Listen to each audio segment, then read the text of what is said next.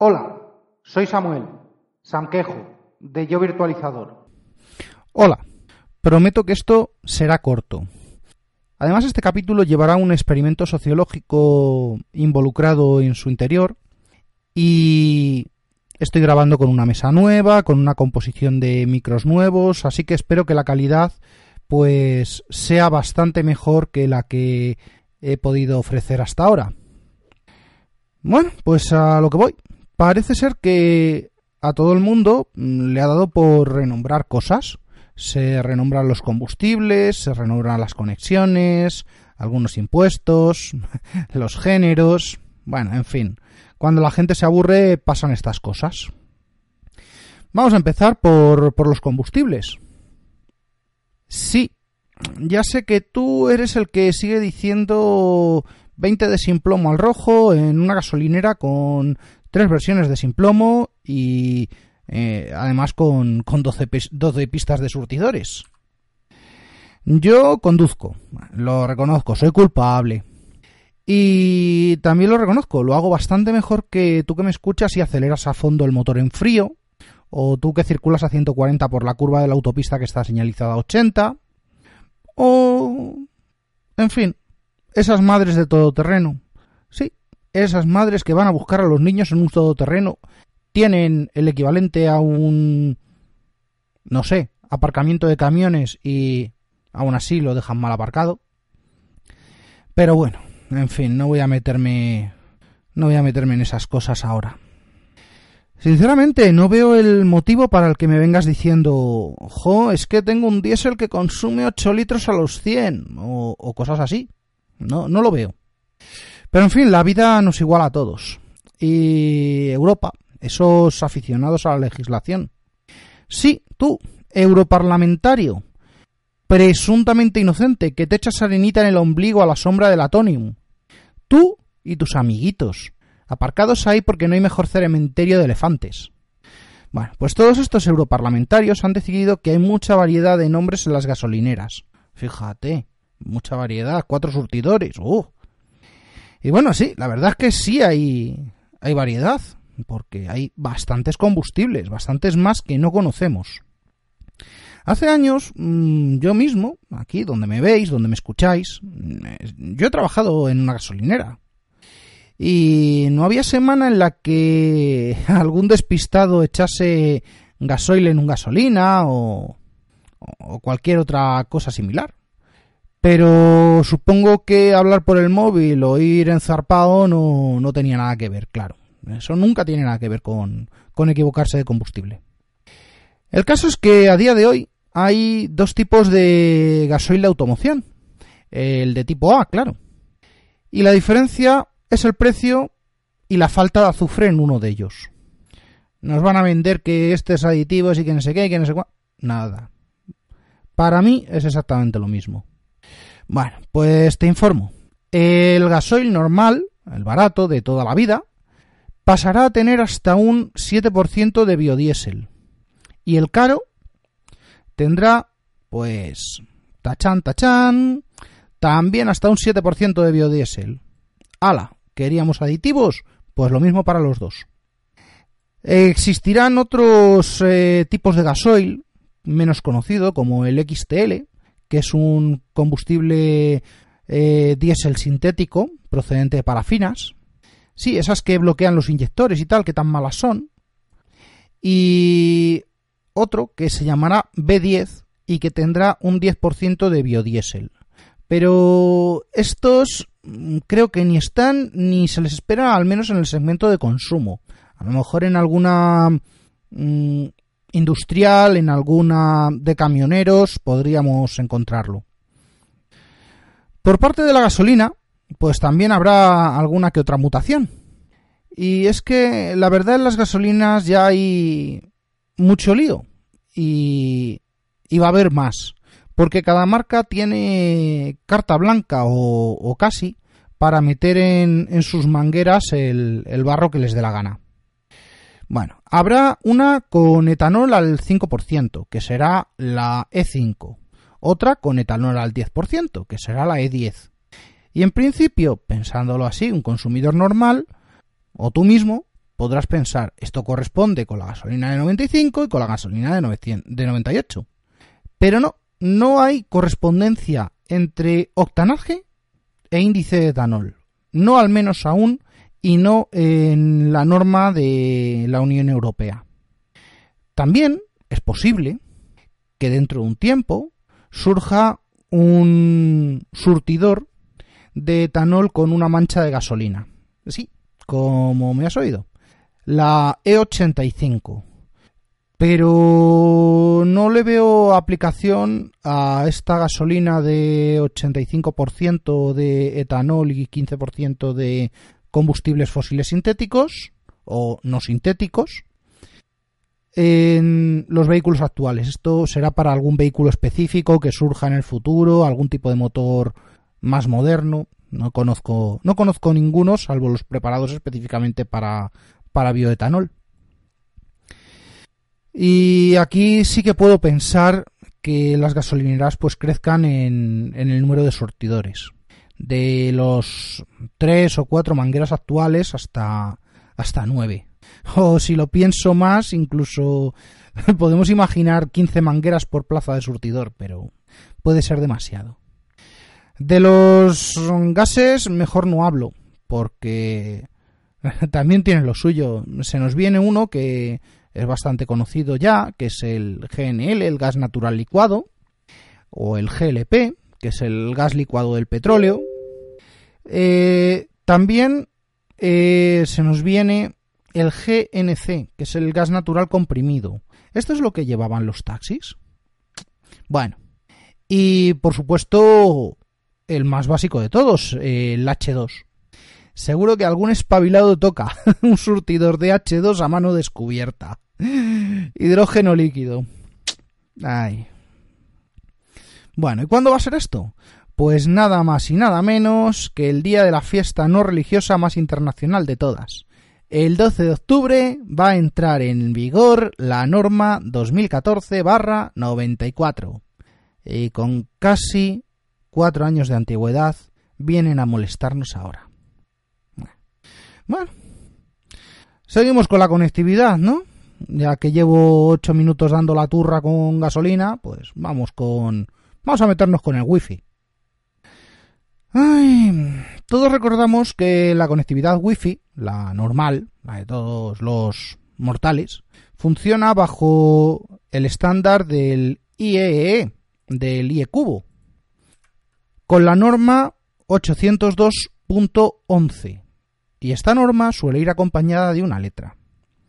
Las primeras versiones, mm, con velocidades de 11 megas, vamos, hace 10 años y hace 15 años también eran el Nova Más. Eh, estos son equivalentes a los cables malos que solían haber por casa. No sé. Bueno, esas letras suelen ser la A y la B. ¿Nos metemos con legislación? No, ¿verdad? La diferencia es absurda. En Gringolandia y aledaños es eh, la norma A y con 12 canales y en Europa y el resto del mundo es la norma B con 13 canales. Cosas de quien gobierna el espacio radioeléctrico, gobierna... Pero bueno. Diferencias aparte, oye, a todo esto llegó la G y nos mejoraron el tema. Como por ejemplo pasar de 11 a 54, de 11 megas a 54 megas. La mitad de ese cable que suele estar en, la mayoría de los ordenadores de empresa o por las casas. Y que sí, que si el Wi-Fi 802.11g es suficiente para llevar Netflix a 4K, ¿me puedes decir qué haces metiendo cable de categoría 7 o fibra óptica y electrónica de, de fibra óptica con conexiones de 10 gigas si eso no lo vas a aprovechar en la vida? Vale, a ver, me, refiero a los que os pasáis la vida protestando en Twitter o en Telegram de que si la red es lenta... Eh, bueno, vamos a ver, una cosa es la red, el medio físico, y otra cosa son los protocolos que uséis.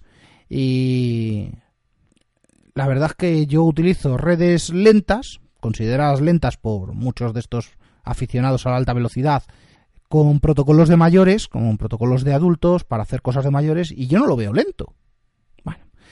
Bueno, me, caliento y no quiero cabrearme ni te quiero cabrear por haber pagado mucho más de lo que pagaría yo.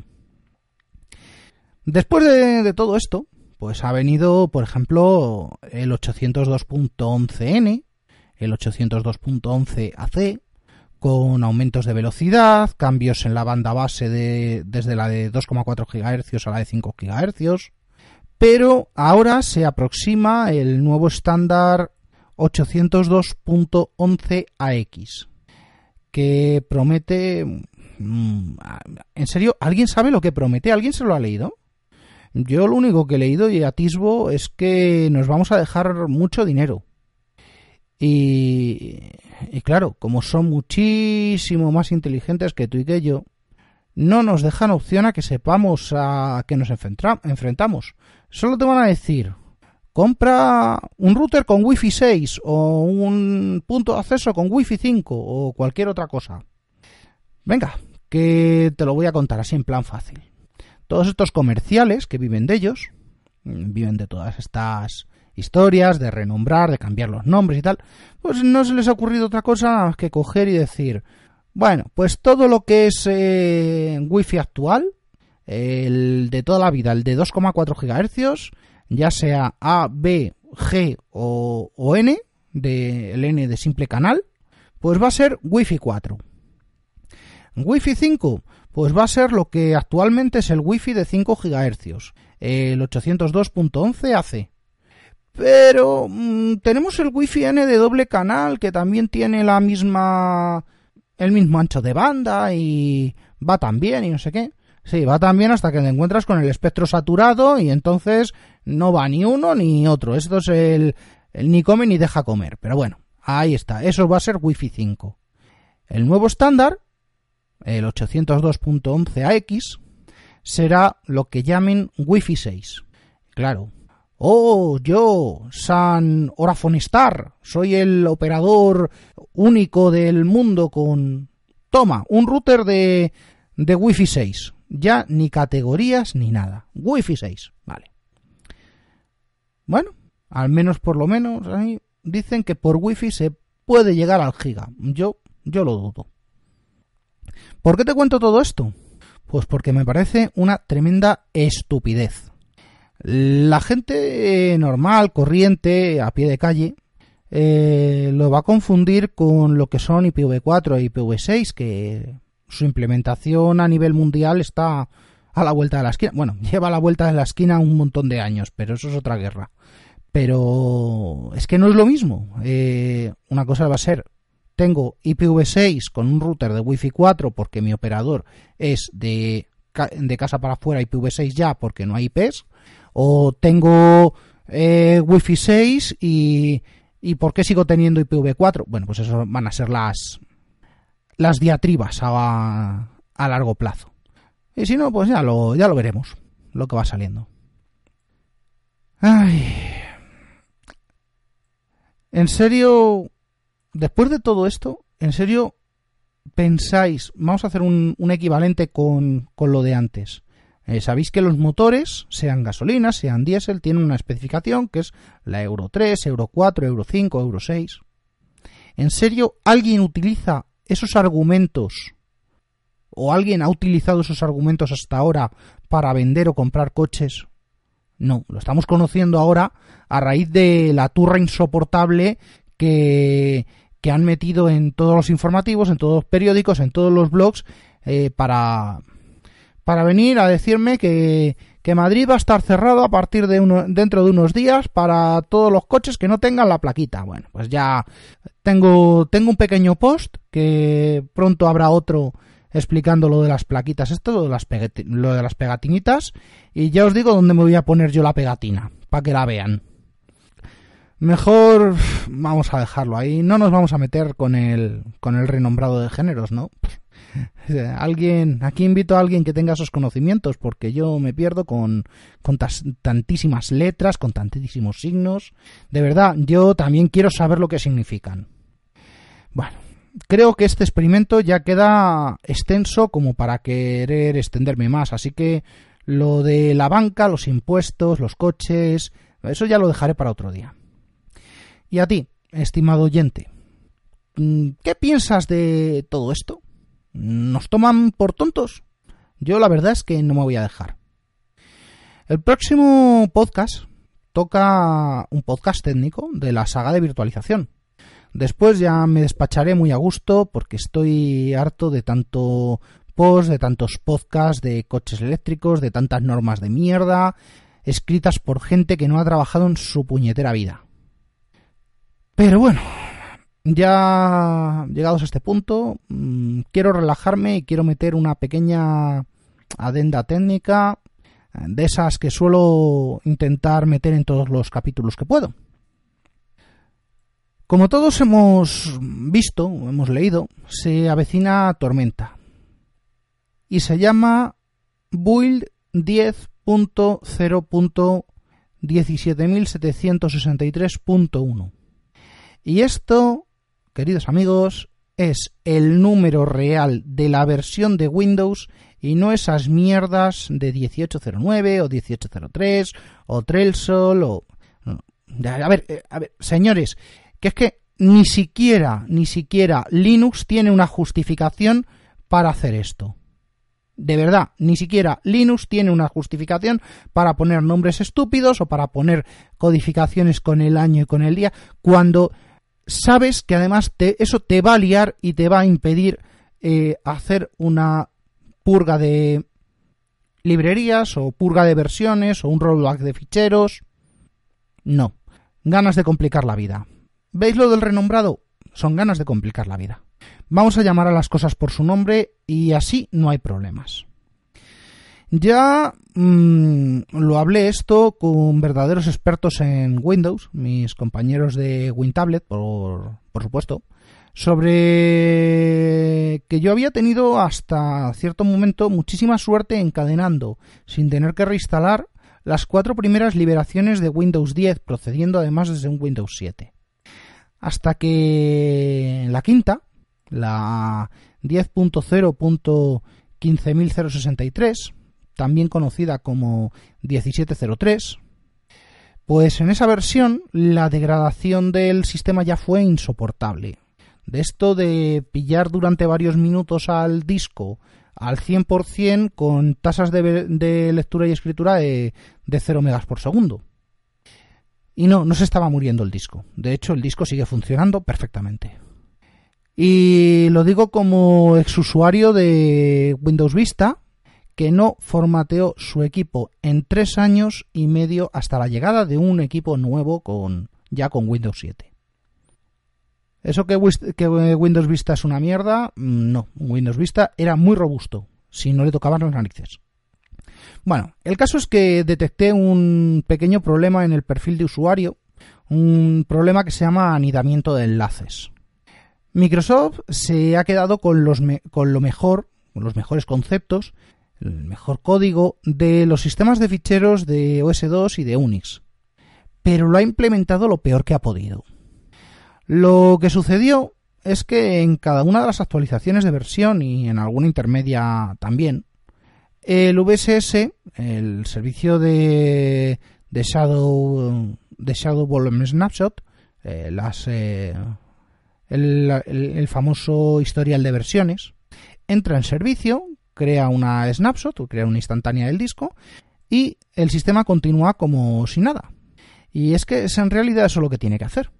Pero por lo visto, los enlaces de tipo Symlink, los enlaces simbólicos, y los enlaces de tipo Junction, los de tipo punto de montaje, no llevan bien que le cambies las posiciones de los discos en el disco. Si apuntan a un sitio, tienen que seguir apuntando a ese mismo sitio. Si se la cambias, pues te crea un nuevo punto de montaje. Y es un punto de montaje a un punto de montaje, o un enlace a un punto de montaje, o un punto de montaje a un enlace. Al final, pues cuando me puse a examinar a fondo el perfil y dado que lógicamente tengo redireccionados el, escritorio, las descargas, los documentos, pues me encontré con rutas, no una sola, sino múltiples rutas, que superaban ampliamente los 256 caracteres permitidos. Y contando, fueron hasta nueve las anidaciones que se hicieron. Pues nada, solución, mm, no hay solución. Perfil nuevo y pérdida completa de los datos. Recuperé bastante, pero otras cosas no se pueden recuperar. Mira que me suena que este ruido que hay por estos dos días, estos dos últimos días, por blogs, por foros, por sitios de soporte, de, de, soporte, de que se pierden ficheros y tal con la nueva actualización, pues que pueda ser esto, que yo sea un usuario mucho más exigente y que me haya pasado antes y que al resto de usuarios pues les está pasando ahora justo cuando se cumplen ocho, ocho versiones desde el principio, pues bueno, si es esto, lo detecté hace año y algo y puede que esté en disposición de darte una posible mitigación de este problema. Si has llegado hasta aquí, querido oyente, vamos al tajo. Voy a explicar brevemente mi idea para que puedas ir actuando a la vez. Vale, con calma. Lo primero es ver el espacio disponible en el disco C. Que al menos tengas 30 gigas libres para evitar problemas. Y si no lo hay, ve haciendo sitio porque si no, mejor no actualices. Puede que haga un proyecto en el blog de cómo montar un sistema de perfiles móviles o algo similar. Supongamos que tenemos más de 30 gigas libres. Pues nada, venga, vamos al tajo. Con un usuario, administrador del equipo, crea un usuario local del tipo administrador. O crea un usuario local y luego le subes a administrador y llámalo asesinable o juguete o cualquier cosa. Cualquier otra cosa que puedas recordar y que no interfiera en tu trabajo ordinario. Es para usarlo una vez y luego eliminarlo. Una vez creado y con privilegios de administrador, lógicamente, lo que vas a hacer es reiniciar el equipo. Sí, reiniciar. Porque un cierre de sesión podría valer. Pero no me fío y tampoco me fío de, apagar, porque si está el inicio rápido configurado, lo que va a hacer es una suspensión, una hibernación y volver a esa misma hibernación. Con lo cual ni ha reiniciado, ni ha apagado, ni ha hecho nada. Bueno, cuando arranque, aparecerá la ventana de selección de usuarios. Si no lo hace, es porque ese Windows, ese Windows que tienes en la mano, ni está securizado, ni siquiera está bien configurado. Así que cierra sesión, cambia de usuario, lógate en el usuario juguete o como se llame y una vez logado en el usuario juguete y contestado a las impertinencias habituales de Cortana, un nuevo reinicio. Hace falta un nuevo reinicio. Este segundo es necesario para liberar los identificadores de las aplicaciones WP, las Universal, como todos esos juegos que te instala desde el principio, o el OneNote, o que si correo, que si alarmas, calendario, todo eso. Y además, para el cierre y eh, el reinicio, el reapunte correcto de las eh, aplicaciones de Complus. Sí, el sistema de componentes de Windows 3.1 y de Windows NT sigue por aquí. Bueno, ahora sí, dile a Windows que actualice ya verás cómo lo haces, eh, o yendo a la página de Windows y descargándote el, actualizador, o yendo a Windows Update y diciéndole, ahora sí, actualízame. Si todo esto ha ido bien, tras eh, seis reinicios, sí, de verdad, han sido seis reinicios y cerca de dos horas en un eh, quad-core 6600 con un SSD. Bueno, podemos iniciar en el usuario de juguete y ver el espacio en disco y demás historias. Debería haber consumido, con el usuario vacío, debería haber consumido unos 18 gigas. Con este último reinicio no es suficiente. Hace falta un nuevo reinicio. Y a partir de ahí ya nos podemos logar en el usuario principal. O, usuarios, quién sabe lo que tengas ahí liado. Bueno. Con todo esto, no deberías haber perdido absolutamente nada. En 15 o 20 días, recuerda pasar el limpiador de Microsoft o dile a la sonda que limpie y ya de paso elimina el usuario de juguete y sus ficheros. Yo he seguido estas normas en los equipos que he podido desde que detecté el problema. Y van eh, dos actualizaciones sin problemas. La tercera aún está en trámite y aún me quedan cinco de los, ocho, de los ocho equipos que tengo en casa con Windows 10 bajo, bajo mi control. Bueno, ya me he extendido demasiado. Ahora sí. Hasta la próxima. Para ir cerrando esto, que ya de por sí es espeso, un anuncio y un poco de spam, como todos y como siempre. El anuncio es que ya está disponible eh, un grupo de Telegram que se llama Grupo Virtualizador, todo junto, al que os podéis unir y podemos comunicarnos por ahí. Y bueno, pues el spam de siempre es que tengo un par de blogs, yo virtualizador.blogspot.com y leerporleer.blogspot.com con contenidos eh, originales y colaboro en wintablet.info y los hangouts de wintablet.info. También os quiero recordar que este podcast pertenece a la cadena de sospechosos habituales, bit.ly, bit.ly barra sospechosos habituales, todo junto. Hasta aquí el capítulo de hoy. Soy Samuel Sanquejo, de Yo Virtualizador. Siempre agradecido por las escuchas. Hasta la próxima.